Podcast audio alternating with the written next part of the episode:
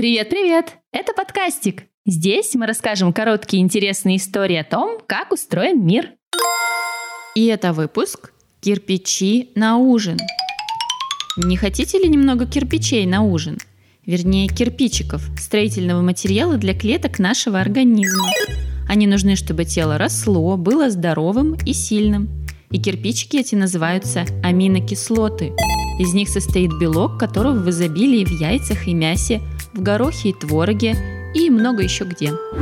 Здесь мы говорим не про тот белок, что в яйце желток окружает, а об одном из макронутриентов питания вместе с углеводами и жирами.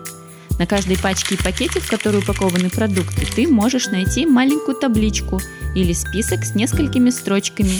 Среди них белки, жиры, углеводы – Белок для роста и силы, углеводы – это энергия, жиры, иммунитет и запас энергии.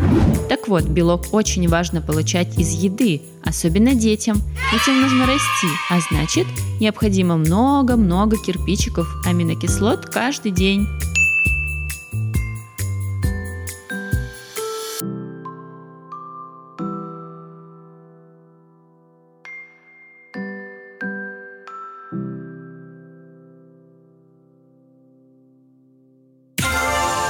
Самые новые выпуски можно послушать на Boosty, а еще в подкастике можно передать привет.